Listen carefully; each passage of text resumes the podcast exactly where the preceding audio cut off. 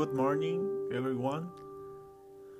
My name is Brian Javier Cervantes Bocanegra, and today we will talk in this podcast about the author Larry Bright, and his topic Help Me Stop Pandemic.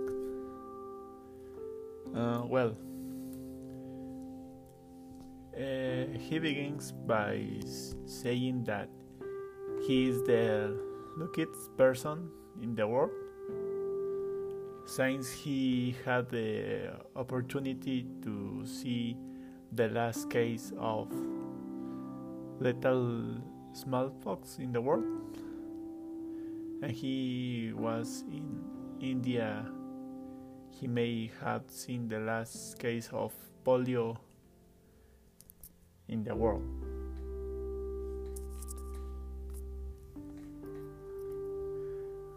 uh, at the one point during the conference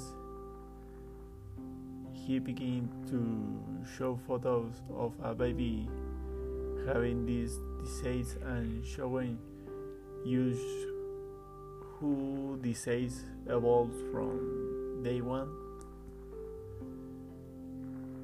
It is shocking to see who the skin changes over time it can become very delicate for some.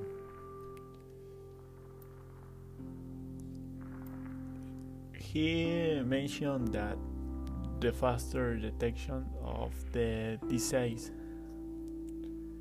mm, the better the result will be, and I agree with that part because if he days go by and you don't know what to do, it can lead to to that for not having done anything from the beginning. There are times that we do not check ourselves for fear or having a disease, but it's very it's very important to do so.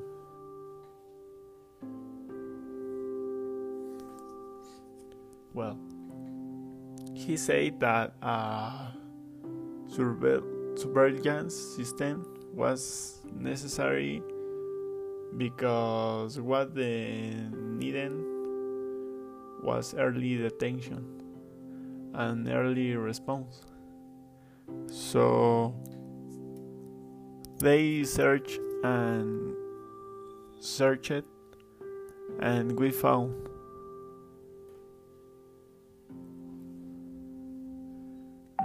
This whole use of the pandemic it was we live today. Uh, many people die from that cause.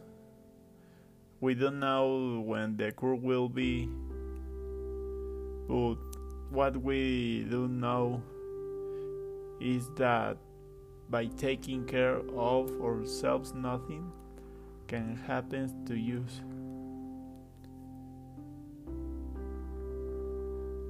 Um,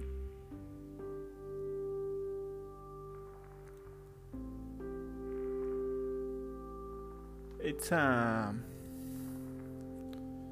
it's mentioned that there is a second we have of the uh, virus, so you have to be attentive to what many happen hopeful in the not too distant future.